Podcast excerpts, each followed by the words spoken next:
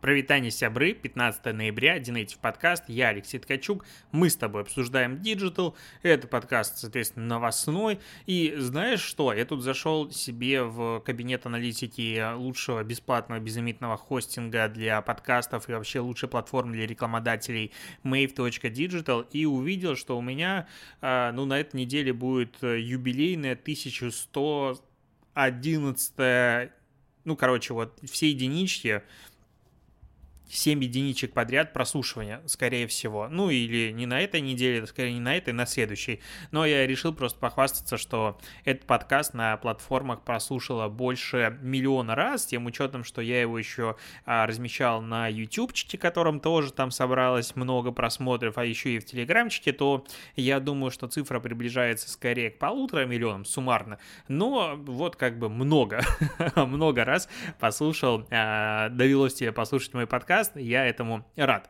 Итак, обсуждаем э, новости, прошла вот эта вот преддверие Черной Пятницы. Я это так называю. 11.11 это типа день холостяка. И отчитались маркетплейсы о том, сколько денег они а, получили от россиян. Валберис, а, короче, так прикольно смотреть, что все дали статистику по-разному. То есть а, Валберис отчитывался о том, что 11 ноября у него было 4,5 миллиона заказов за сутки, а в прошлом году 2,5 миллиона заказов за сутки. При этом суммарный оборот а, за 11 число не назвал, а вот с 28 ноября по 13 с 28 октября по 13 ноября 89 миллиардов рублей. А, это прирост, как бы, ну, точнее, это оборот. А, у Озона, опять же, непонятно, сколько было заказов в 11 числа, но конкретно в этот день на 6,1 миллиарда рублей они напродавали. И количество заказов выросло в 6 раз. Алиэкспресс 11-12 ноября 33,3 миллиарда рублей, а, вот, и 25,6 миллионов заказов. Ну и, короче, все, у всех все выросло, все хорошо напродавали, и это говорит о том, что в следующем году распродажа будет еще более грандиозной, и, возможно, еще дольше она будет идти. Ну, это вот меня всегда напрягает, я об этом неоднократно говорил. А, эта новость на грани абсурда, я считаю. Короче, ну, ну понятно, понятно, откуда она взялась. А, прочитаю заголовок на VC. А, ФАС завела дело на фон Бет из-за призыва шуметь после 11 вечера в рекламе. Причем в рекламе, которая публиковалась на секундочку во время Евро 2020, которая была в июне-июле. И там типа футбол, лучшее время забыть о проблемах, лучшее время, а, не знаю, что-то там встретиться с друзьями, лучшее время остановить время, лучшее время, чтобы шуметь после 11. Типа футбол это лучшее время, чтобы шуметь после 11.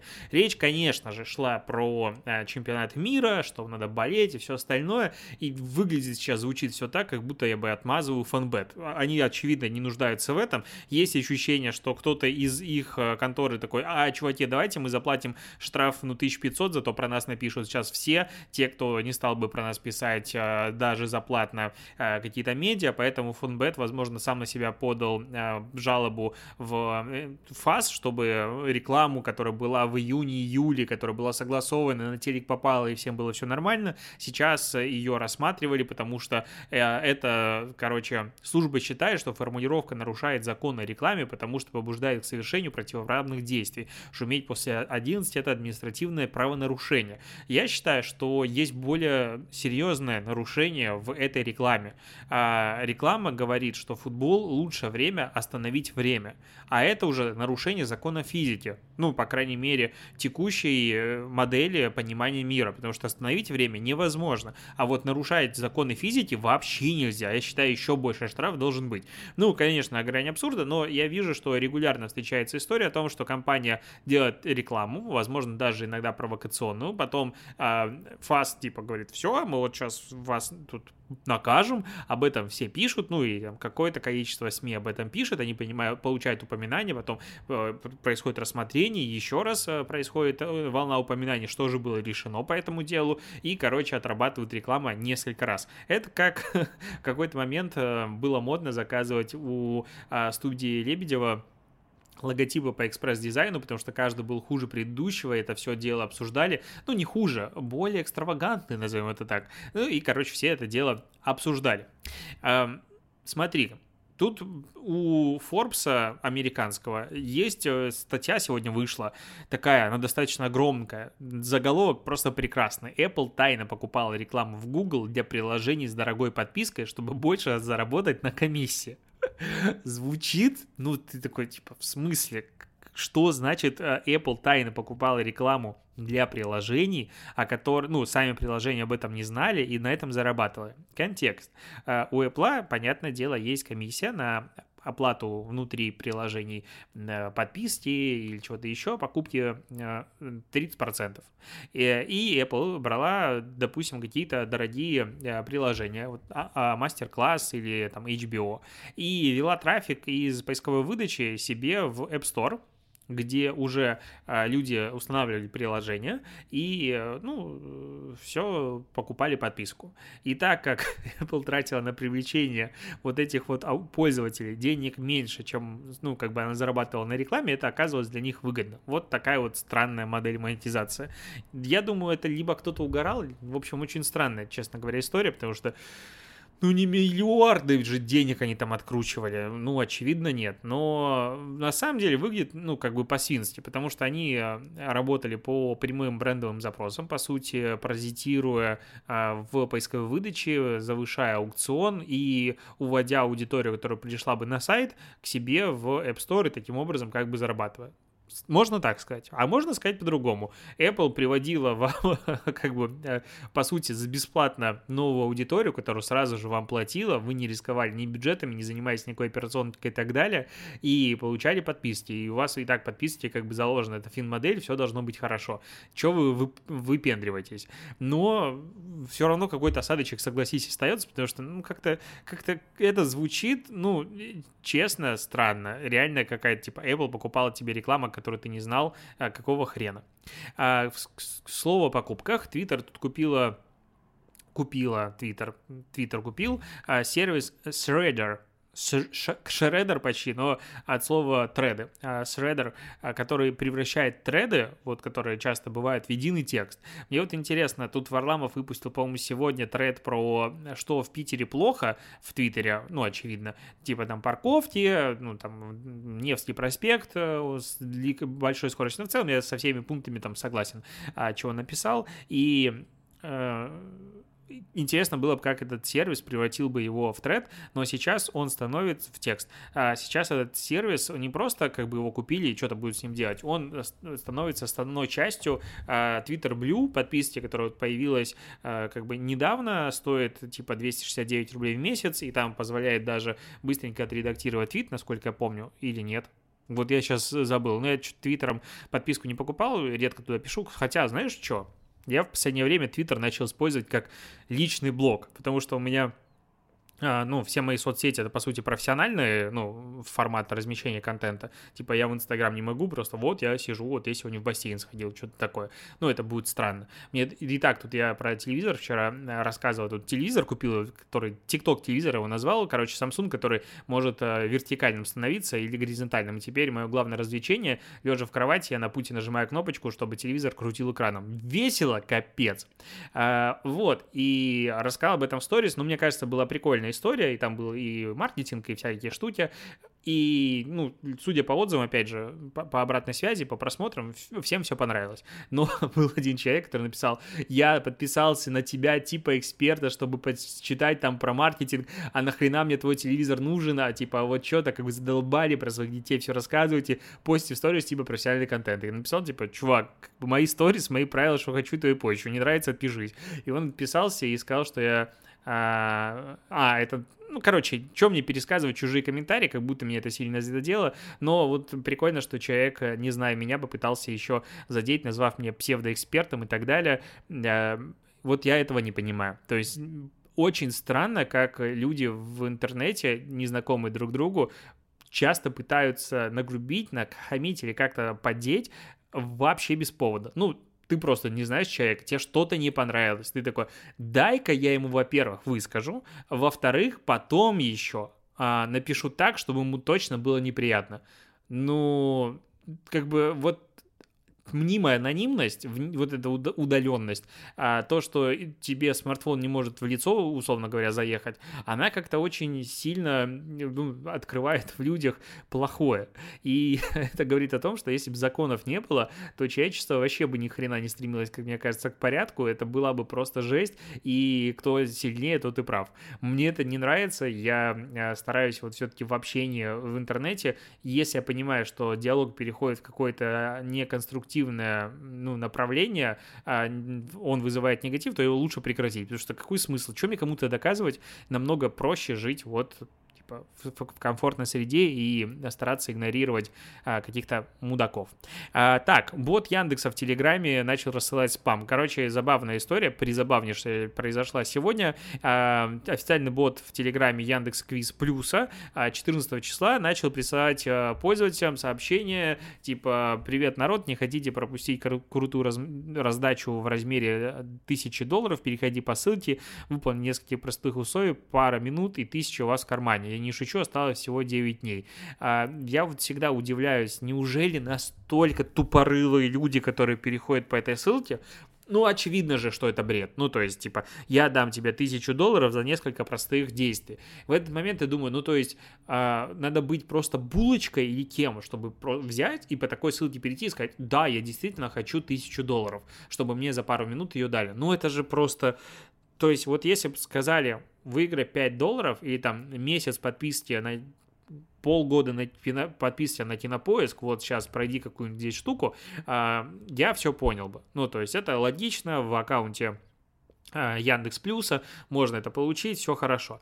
Но тысячу долларов, опять же, почему тысячу долларов, почему не 70 тысяч рублей, почему не 100 тысяч рублей, почему доллары в России, это уже странно, но э, появилось такое сообщение, в итоге бота заблокировали, э, бота не взломали, произошло следующее, что, э, короче, Яндекс сказал, что вот это вот как бы э, спам, не знаю, как его назвать, э, странное сообщение появилось а, из-за, ну, опубликовано было самим хостингом, на котором размещался этот бот, и, э, судя по всему, это был telegrambot.biz, а, по разным данным народ приводит, и я вот думаю, что после этого хостить там а, свой проект никогда бы в жизни а, не стал, потому что, ну, это действительно странный прикол. Я вот зашел на главную страницу и не понимаю, как этому можно было бы доверить, вот очень сильно, честно говоря, сомнительно, что здесь я бы захотел хотел создавать бота по лендингу, а, с одной стороны. С другой стороны, у них даже внизу э, как-то знаешь, типа,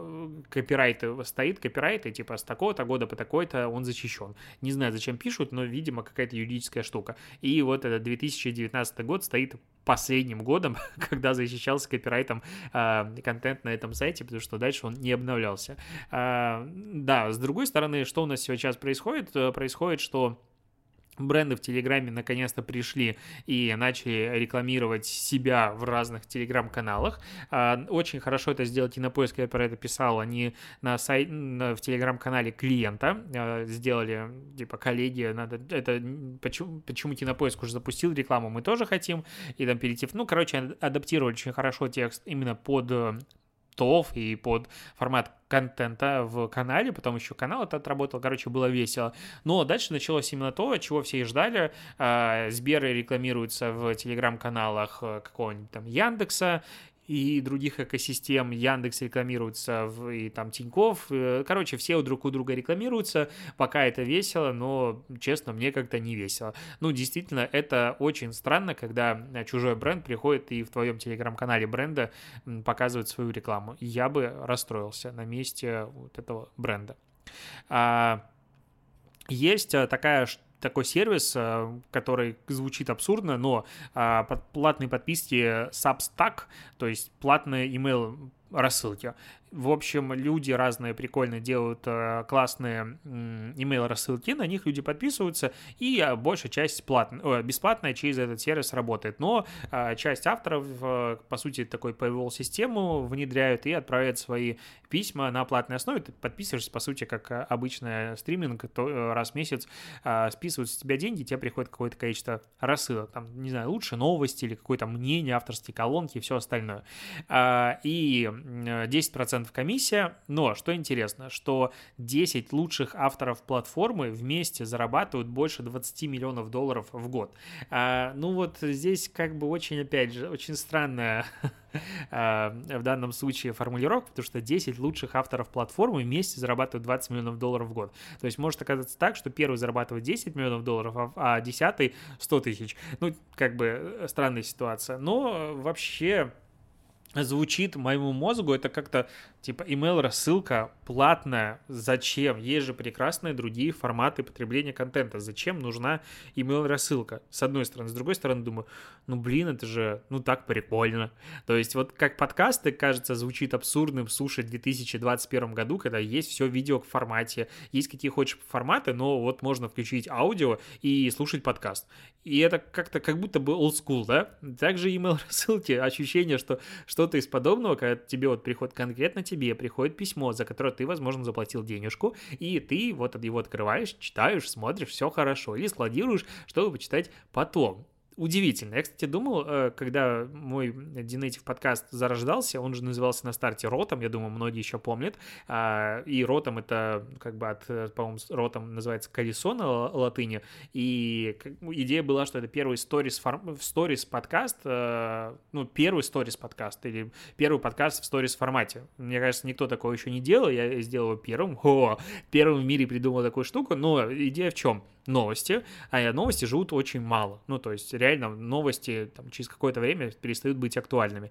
И я сделал сначала в телеграм-канале, через бота постил э, выпуске, и смысл был в том, что они удалялись через 24 часа. Соответственно, не успел прослушать выпуск, все, он удалился. Всегда был актуальный, только последний выпуск висел в канале, остальные просто удалялись безжалостно. И из-за того, что на стримингах я такое фокус провернуть, по сути, не мог, а, поэтому выпуски там не выходили, они публиковались только в Телеграме. То есть на Apple, на Spotify или где-то еще послушать было нельзя. А прикольный был такой эксперимент. Я так вел свой подкаст в сколько? Ну, наверное, месяца полтора, потому что он родился у меня 7 декабря, и то там до этого еще сделал несколько тестовых выпусков. И да, я их писал тупо в iPhone. Я брал вот голосовое сообщение в э, Телеграме, вставил, включал и надиктовал. А, опять же, была идея в том, чтобы делать выпуски 10-15 минут, чтобы узнать все самое важное, вот коротко, и в итоге он перестал быть коротким, он стал получасовым стандартно, и он стал вот таким много разговорным, то есть до этого было все-таки более сжатый формат. А, и все переродилось. К чему это вело? К тому, что, ну, мне казалось, что, опять же, такой а, новый способ потребления информации, который за счет того, что информация удаляется, создается ее ценность, ценность дополнительная. Ну, то есть, если, а, если ты понимаешь, что завтра выпуск вы, исчезнет, то ты его, ну, скорее, у меня была такая гипотеза, скорее всего, послушаешь, постараешься послушать в течение дня, не будешь откладывать на потом. К чему я это, про, это, про, про это поговорил? К тому, что удивительно, но выпуски за первые сутки слушает, наверное, меньше трети от общего количества аудитории, которая этот выпуск по итогу послушает. Ну, то есть для, для а, подкастов это, в принципе, вообще нормально. Ну, то есть в целом нормально, что твой выпуск за один, за первый день послушает намного меньше людей, чем дальше.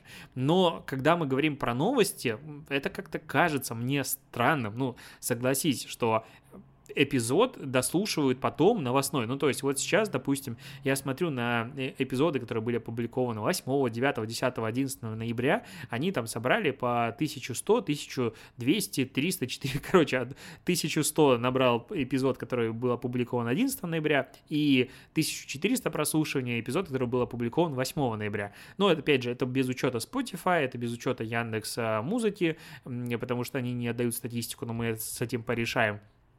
То есть там, ну, при, примерно плюс 100, 200, 300 эпиз... А, прослушаний еще сверху как бы есть. Вот. И, опять же, без учета Telegram, то есть, ну, допустим, 2000. Но если идти дальше, то там уже есть 1600, 1700, 1800. Я ниже опускаюсь, там 2000, 2500, 2800, 3000 прослушиваний эпизода.